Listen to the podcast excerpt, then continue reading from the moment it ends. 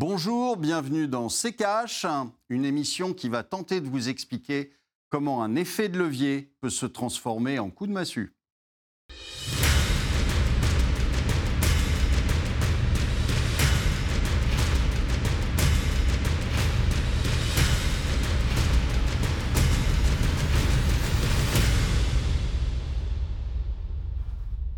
Bonjour à tous et bienvenue dans C'est Cash. Bonjour Olivier. On va commencer avec euh, une devinette pour vous.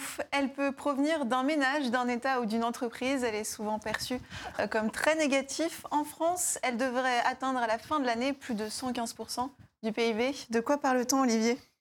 Bah, écoutez, je ne sais pas parce que 115% me paraît très faible par rapport à la réalité, mais je pense que ça doit être la dette. Exactement. On va parler de la dette, bien sûr, et on, va en parler euh, dans cette émission et plus particulièrement de son rapport à la croissance. La dette est-elle l'ami ou l'ennemi de la croissance? C'est cette question euh, qui va nous occuper ces 20 prochaines minutes. Et pour en parler, nous sommes aussi avec Pierre Sabatier, économiste, membre des Éconoclastes et président du cabinet PrimeView. Bienvenue dans ces Pierre Sabatier.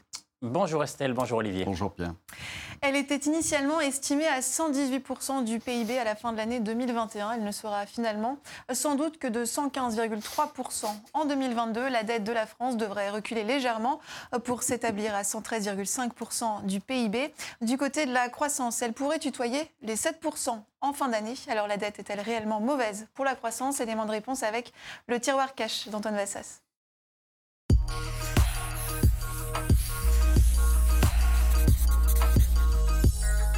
S'il y a bien un rapport qui divise les économistes, c'est celui entre dette et croissance. La dette est-elle l'ami ou l'ennemi de la croissance? Il y a dix ans, deux professeurs de finance américains, Kenneth Rogoff et Carmen Reinhardt, publiaient un best-seller, Cette fois c'est différent, 8 siècles de folie financière en analysant la récurrence avec laquelle les pays riches comme les pays pauvres s'endettent, jusqu'à ce que crise financière s'ensuive, il posait une règle simple, passer un certain seuil de dette, 90% du PIB, une décroissance inéluctable s'enclenche. La dette serait donc l'ennemi de la croissance. Mais leur thèse a depuis été remise en cause par d'autres universitaires. Surtout que la situation aujourd'hui, comprenez post-Covid et post-quoi qu'il en coûte, n'est plus la même qu'il y a 10 ans. Prenez la dette française, selon les dernières prévisions, elle devrait atteindre à la fin de cette année 115,3% du PIB, puis descendre à 113,5% en 2022. Et pourtant, même si on sait que nous sommes en plein rebond économique, après une récession de plus de 8% en 2020, la croissance frôlerait les 7% cette année selon l'OCDE, un record, et atteindrait 4,2% en 2022. La règle des 90% de dette publique, engrangeant de la décroissance, semble donc un peu bancale dans ce contexte post-Covid. Selon Michel Girardin, professeur à l'Université de Genève, il faudrait, en plus de la dette, porter attention à la charge de la dette, ce qu'un pays doit dépenser chaque année pour rembourser sa dette. Tant que la charge est basse, et même si la dette est massive, comme au Japon par exemple, la croissance pourrait continuer. Ce serait en fait la conjonction du niveau d'endettement et de la charge d'intérêt qu'il faudrait considérer et pas seulement la dette. Olivier, euh, ça, vous, fait sourire ce qu'on a entendu dans, le tiroir cash? Oui, il y a beaucoup de choses qui me font sourire. Euh, d'abord, le niveau de la dette, euh, on est, on est malheureusement très très loin des 115, on est très au-dessus des 115%, puisque vous savez que c'est le grand jeu, hein, c'est ce qu'on appelle la comptabilité créatrice, hein, qui vous permet de euh, virer un peu de stock de dette et puis de le répartir un petit peu partout et surtout de ne pas le compter. Donc euh, euh, vous êtes très au-dessus, mais ça c'est tous les pays, hein, vous êtes très au-dessus en fait de 115% sur, sur le, la, dette française, comme vous l'êtes au-dessus dans d'autres pays, comme aux États-Unis et autres, puisque on ne comptabilise pas tout et loin de là. Ça, c'est la première chose. La deuxième chose, c'est, euh, euh, je ne sais plus quel est le nom du, de l'universitaire, enfin, on peut vous en citer euh, à l'appel comme ça, qui vous explique que la dette, de toute façon, c'est pas, c'est pas grand-chose, que c'est pas grave, que un jour, on pourra l'effacer. Vous avez Gaël Giraud, spécialiste de genre de plaisanterie, enfin, etc. Donc, vous en avez beaucoup qui vous expliquent que de toute façon, c'est pas grave. Pourquoi il vous explique que de toute façon c'est pas grave? Parce qu'aujourd'hui aucun politique Non, il ne sait il faire dit pas que autre pas grave. chose Il dit que ce qu'il va prendre en compte, c'est la charge de la dette, Oui, qu'il y a d'autres paramètres à Non, prendre mais moi, je vais vous expliquer. Quand vous avez une dette, normalement, vous devez la rembourser. Alors, il y a la charge de la dette. Oui, en effet, si les intérêts de la dette sont plus élevés, eh bien, vous avez encore plus de mal à la rembourser. Mais aujourd'hui, je vous ai expliqué plusieurs fois qu'on avait, en fait, remplacé l'activité. On a remplacé du chiffre d'affaires par de la dette. Eh bien, allez dire ça à un chef d'entreprise, il va vous regarder bizarrement. Et il aura raison de vous regarder bizarrement. C'est-à-dire que à un moment, il va falloir quand même la rembourser. C'est ce que disait Pierre à propos des PGE. Quand vous allez avoir, avec une activité qui sera, somme toute, peut-être même pas revenue au niveau euh, d'avant, euh, quand vous allez avoir à rembourser la dette, le nominal de la dette, d'accord? Eh bien, il va falloir quand même sortir des sous. Et, euh, et c'est là que justement euh, ça peut peser. Et c'est là que justement on peut avoir un petit problème au moment du remboursement des PGE. Parce qu'aujourd'hui on se félicite qu'il n'y ait pas eu de faillite comme on les avait prévus. Bien évidemment, on continue, à les- on, on continue à leur donner de l'argent et surtout on ne leur réclame pas de rembourser ce que ce qu'on leur a donné. Donc euh, ils peuvent continuer comme ça pendant un moment. Donc sur, le, sur le, le- la dette, euh, c'est ridicule de dire que euh, finalement, c'est pas bien grave parce que les taux d'intérêt sont, euh, sont à zéro. Pourquoi d'abord les taux d'intérêt sont à zéro? Bah, Parce que la Banque centrale fait en sorte d'administrer les prix pour que les taux d'intérêt restent à zéro. Parce qu'elle sait très bien que si à un moment elle laissait faire les choses et que les taux remontaient, eh bien à ce moment-là, ça créerait une catastrophe. Donc aujourd'hui, on continue à s'endetter et c'est même devenu un modèle économique, et ça depuis une quinzaine d'années, où vous avez la croissance qui n'est que la croissance de la dette, en fait. C'est-à-dire que vous allez mettre 12 euros sur la table pour obtenir un euro de plus euh, de PIB. Évidemment, euh, alors vous êtes tout content parce que vous avez obtenu un euro de plus de PIB. Le problème, c'est que les 12 euros, il va falloir à un moment les rembourser. Et donc à ce moment-là, ça pèsera sur la croissance. Donc on le voit très bien, vous avez l'exemple japonais, l'exemple japonais qui depuis Alors, euh, 30 non, ans pratique cette dette avec des déficits budgétaires qui sont de 7 à 10% par an. Et vous n'avez pas de croissance au Japon depuis 30 ans. Donc, euh, probablement, c'est qu'il doit y avoir une interaction entre la dette et la On croissance. va reparler euh, du euh, Japon justement un petit peu plus tard dans cette émission. Pierre Sabatier, les PGE, effectivement, vous les évoquiez, euh, c'était la semaine dernière dans notre précédente émission. Concrètement, est-ce que vous pouvez nous expliquer quel impact, quel est le lien de causalité entre la dette et la croissance? C'est vrai que, alors, Olivier en sourit, moi j'emploierais presque hein, d'avoir ce genre de débat. C'est-à-dire que, parlons aux gens, les gens ils sont plus, probablement plus rationnels que euh, les autorités publiques en général, euh, quelles qu'elles soient.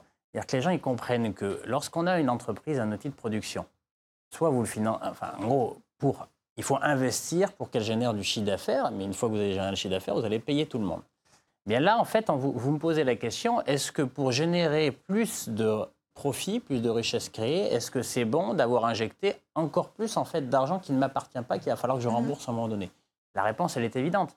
Olivier l'évoquait, c'est-à-dire qu'il faudra rembourser et le capital et la charge de la dette. Ça, c'est le premier point. Donc évidemment, en fait, il y a un lien de causalité, c'est-à-dire que quand vous mettez plus de dette, vous allez générer de la croissance. Encore heureux.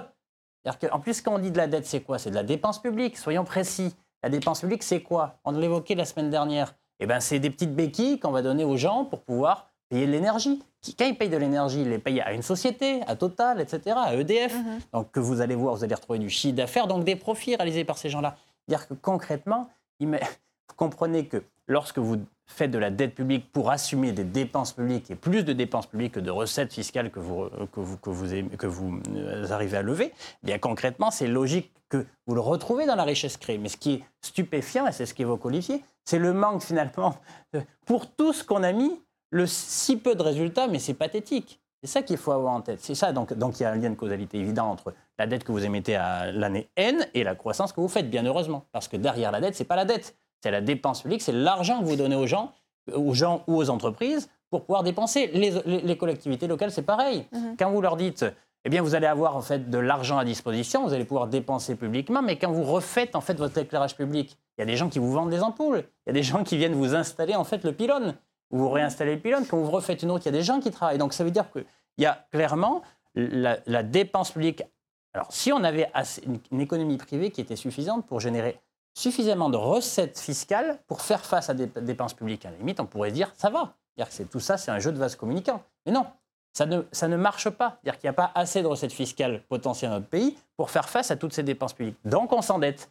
Donc la question fondamentale, c'est jusqu'à quand on peut s'endetter sans que ça devienne létal. Et là, j'en viens en fait à l'intervention de votre votre, euh, de l'universitaire suisse que vous évoquiez, même si la Suisse est remarquable à bien d'autres effets. Mais là, pour le coup.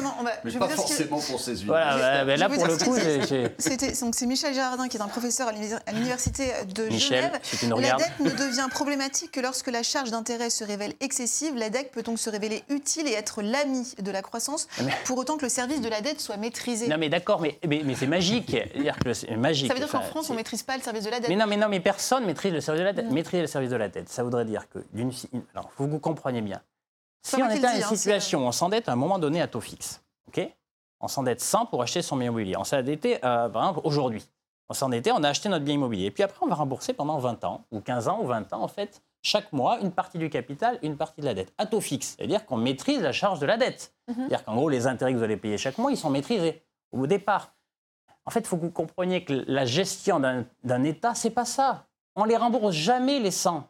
Imaginons, là, alors, sans, parler d'augmentation de la dette, mais d'une certaine manière, il faut que vous compreniez que si on était à 100% de dette publique, chaque année, il y a 10% que vous allez avoir remboursé, mais vous allez les substituer par 10 nouveaux pourcents. Donc ça veut dire que la charge de la dette, à terme, elle dépend mhm. de l'évolution des taux d'intérêt. À terme, vous ne pouvez pas l'afficher quand vous êtes un État. C'est impossible. Si ce n'est à dire, ma banque centrale sera toujours prête à me financer à taux zéro. Mais, et, là, c'est là où il faut qu'on boucle absolument dans cette émission pour dire qu'au final, si on fait ça, donc vous avez compris qu'en fait, on ne peut pas maîtriser la charge de la dette. Ça n'existe pas. Parce que le stock de dette qui vous paraît statique, il est dynamique. Il y en a un morceau qui sort, un morceau qui rentre. Donc en ce moment, ce qui rentre bah, coûte très peu cher, mais il n'est pas dit que ce qui va rentrer en 2022, en 2023, en 2024 sera toujours à taux zéro. Euh, et donc, je vais même plus loin. Dire, dire ça, c'est grave, parce que ça va pousser à quoi? Ça va nous pousser à ne plus avoir le choix. Là, c'est le drame de nos économies. Ne plus avoir le choix de quoi? De maîtriser de manière administrative le niveau de taux d'intérêt auquel on va euh, financer la dette. Ça, c'est dangereux parce que ça crée un aléa de moralité colossal et à terme, ça finit toujours mal parce que lorsque, les taux d'intérêt sont à zéro, non pour des bonnes raisons, mais parce que vous ne pouvez plus faire autrement, parce que vos stocks de dette fait que si jamais les taux montent, eh bien, la charge de la dette va vous exploser à la figure et elle va vous assassiner, elle va vous, voilà, elle va vous pousser en fait euh, vers le fond. Ben, concrètement, donc vous êtes obligé de maintenir les taux à zéro. Et une banque centrale qui implémente une politique monétaire de taux zéro parce qu'elle est obligée de le faire à cause d'un stock de dette, ça finit toujours mal à savoir comment voulez-vous faire confiance dans un billet de banque qui n'est pas autre chose qu'un contrat de confiance entre quelqu'un qui le possède et quelqu'un qui va l'accepter contre quoi il va vous livrer un bien ou un service. En gros, une politique de taux zéro, une politique d'impression monétaire obligatoire pour financer tout ça, fait qu'à terme, ça vient dégrader la confiance que feront euh, les, nos concitoyens dans la valeur de la monnaie. Et à la fin, ça fait que votre stock de deck, peut-être, vous rembourserez toujours, je vous assure. Mais si un billet vaut plus rien, vaut 100 fois moins que ce qu'il valait, ben, concrètement, on sera, dans un, régime d'hyperinflation et les gens auront perdu beaucoup. Donc c'est un jeu dangereux à terme, c'est ça qu'il faut comprendre. En plusieurs choses, le service de la dette. C'est un jeu dans lequel on s'est engagé depuis, depuis euh, déjà un moment. Et, euh, et, et c'est pour ça que je, je, vous ai dit dix fois sur ce plateau que euh, le, les taux zéro et euh, la politique de planche à billets, en fait, étaient irréversibles. Parce qu'aujourd'hui, ils ne peuvent pas revenir en arrière. Ils sont obligés de laisser les taux à zéro. Et tout ce qu'il y a autour, c'est-à-dire la communication, quand vous mmh. entendez Madame Lagarde qui dit oh, on va calmer le jeu sur les achats de, de dettes, etc., c'est faux. C'est juste de la com parce qu'ils ne peuvent pas, ils sont contraints. En plus, il y a, un point sur lequel euh, Pierre a insisté, mais qu'il faut, faut bien comprendre. Quand vous, quand vous générez de la dette, pour faire un investissement Oui. qui plus tard Il y a la va nature, effectivement. vous rapporter de l'argent ou en tout cas vous permettre d'en économiser Hum. euh, beaucoup, eh bien à ce moment-là, la dette est intéressante, si Oui. vous voulez. Mais en revanche, là, on utilise de la dette pour manger tous les jours, si vous voulez, Alors, pas pour investir, et donc pour payer les dépenses publiques de tous les jours, de fonctionnement. Et à partir de ce moment-là, vous savez que vous n'allez pas générer plus tard de l'argent avec Évidemment. cette On dette. va en reparler, euh, Olivier. On va marquer une courte pause. On vient dans un instant.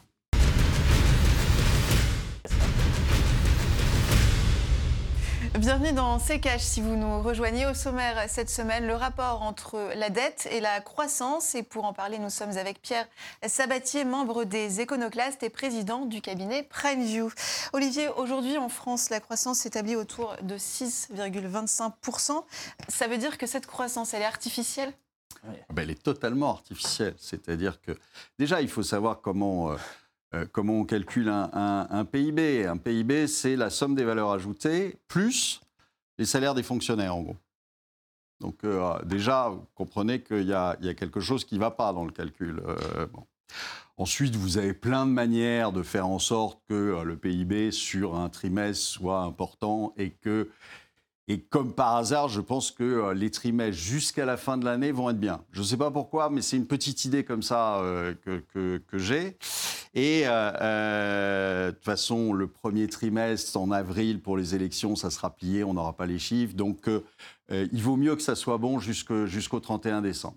Donc, le chiffre, c'est un chiffre que vous prenez et puis vous demandez à l'INSEE de vous calculer ça et de façon à ce que euh, euh, ça colle au résultat que vous lui avez donné. Ça, c'est la première chose. La deuxième chose, c'est euh, c'est toujours la même chose, c'est ce qu'on vous disait, c'est-à-dire que je m'endette, je suis l'État, je m'endette, donc en fait, je nous endette, hein, pour être plus clair, je nous endette et je donne l'ordre à Bouygues ou à Vinci de me construire un rond-point tous les 50 mètres. D'accord Mhm. Alors ça va évidemment fournir de l'activité. Bouygues va pouvoir sortir une valeur ajoutée un petit peu plus importante hein, et donc grossir mon PIB. Sauf que ça vous rapporte quoi à la fin? Rien.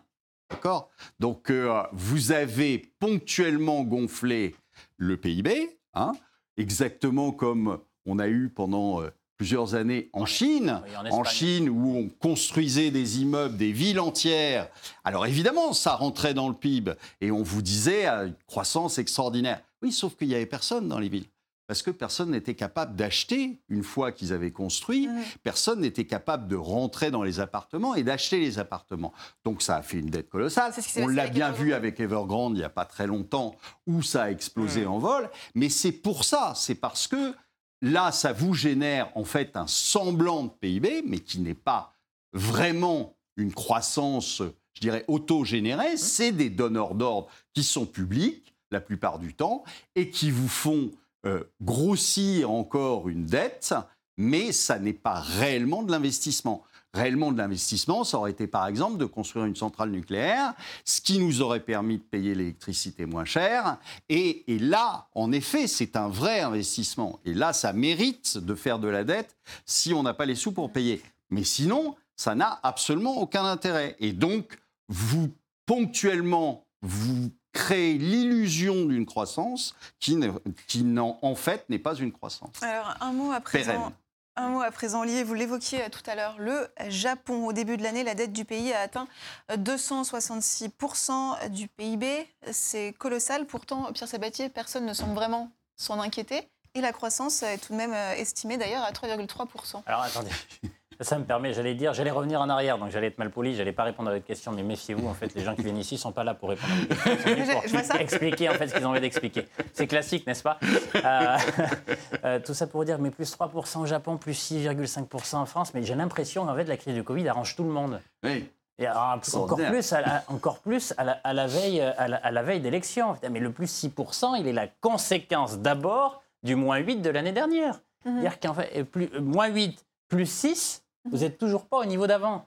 C'est fait. Attention, à- d'une certaine manière, l'essentiel, au-delà même de qui fait les plus 6% cette année, l'essentiel de la croissance de cette année, c'est un effet de base positif hérité en fait de la chute de l'année précédente. Ça correspond à rien au niveau de croissance potentielle de la France, du Japon, des États-Unis, de partout dans le monde. Donc attention tout de même lorsqu'on observe ces chiffres, ayant en tête que l'essentiel de cette croissance-là, elle n'est pas artificielle, elle est conjoncturelle.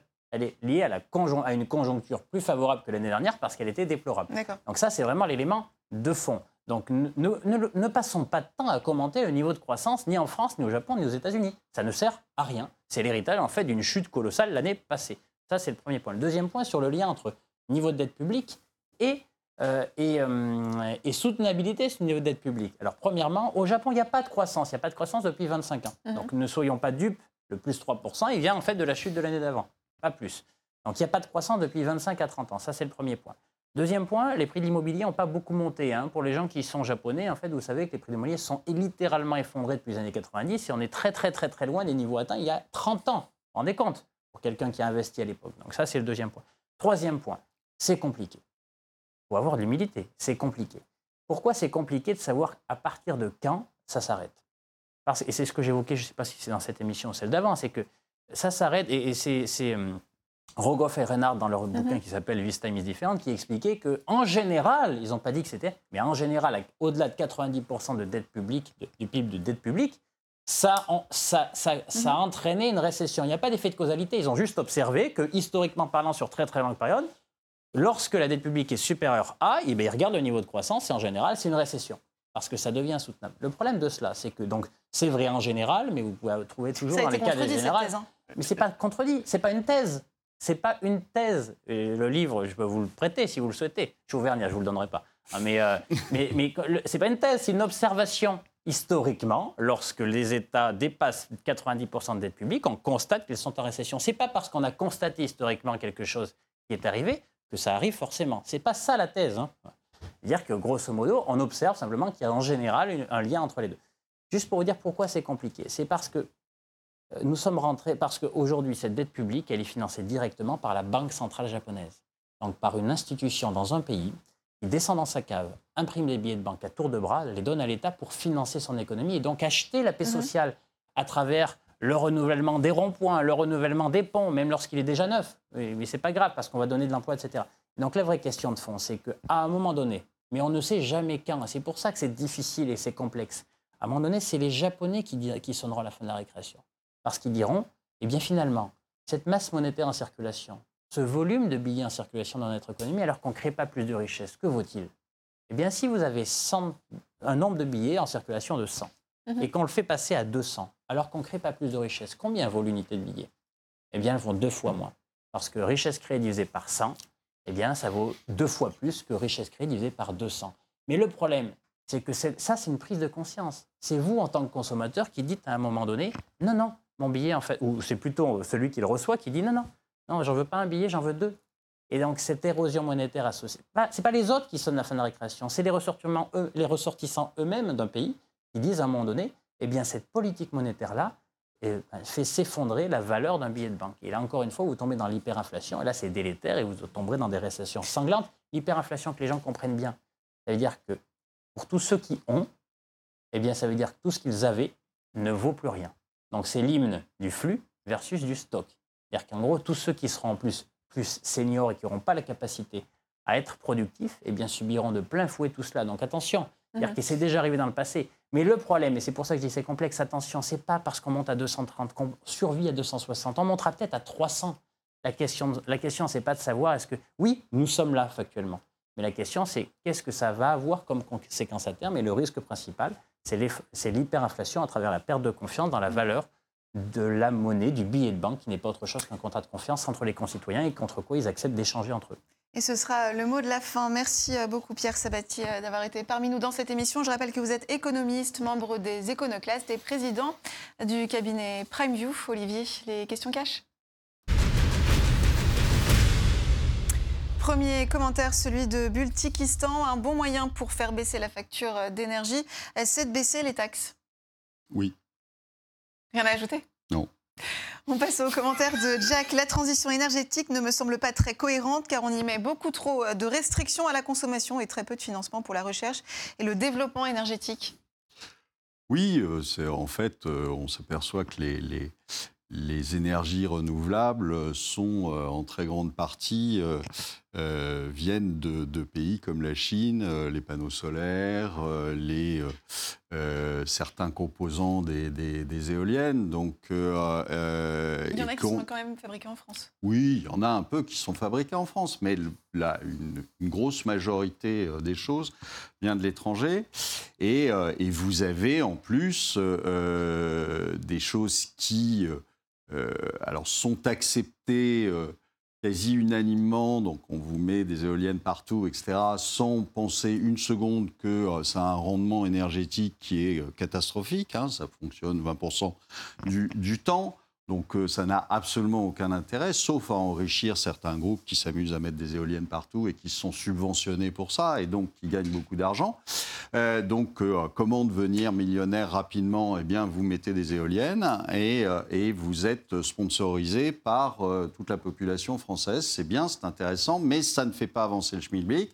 Et en revanche, vous n'avez, et ça depuis des années, absolument rien qui est mis pour, par exemple, je ne sais pas, euh, euh, maîtriser un peu mieux euh, le, traitement des déchets nucléaires, par exemple. Ça pourrait être intéressant à faire, mais non, on préfère, je vous dis, subventionner des éoliennes qui servent à rien. Donc voilà, il y a, y a beaucoup de choses à dire, oui, sur cette transition énergétique, parce que c'est, comme tout le reste, c'est jamais pensé avant c'est jamais, il n'y a jamais aucune vision, si vous voulez, des mhm. choses.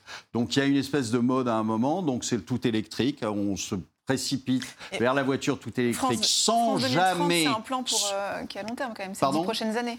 France 2030, par exemple. Oui, France 2030. il y a beaucoup à, dire. On a fait une émission il n'y a pas très longtemps, d'ailleurs, sur euh, France 2030, et Nicolas Meillan vous a dit ce qu'il en pensait. Donc, euh, je ne reviendrai pas là-dessus. Non, il n'y a pas aujourd'hui de vraie politique, excusez-moi, mais on vient de fermer une centrale nucléaire. Ensuite, vous avez M. Macron qui, en fin de mandat, s'aperçoit que peut-être ça serait intelligent de mettre euh, deux ou trois, euh, d'en construire deux ou trois, qui ne seront construites que dans 15 ans. Donc, euh, bien après M. Macron, il aura disparu des, des télévisions depuis longtemps. Donc, c'est toujours facile d'annoncer des mmh. investissements que les autres feront et pas vous. Merci euh, Olivier, c'est la fin de cette émission. Merci euh, de votre fidélité. Prochain rendez-vous euh, la semaine prochaine. En attendant, n'oubliez pas de réagir à cette émission sur les réseaux sociaux avec le hashtag RTCash. On se retrouve la semaine prochaine et on se quitte avec votre mot de la fin, Olivier. Eh bien, je disais en début d'émission qu'on allait vous montrer qu'un effet de levier pouvait se transformer en effet massue. Eh bien, je pense que la dette est en effet un coup de massue plus tard, mais un coup de massue tout de même.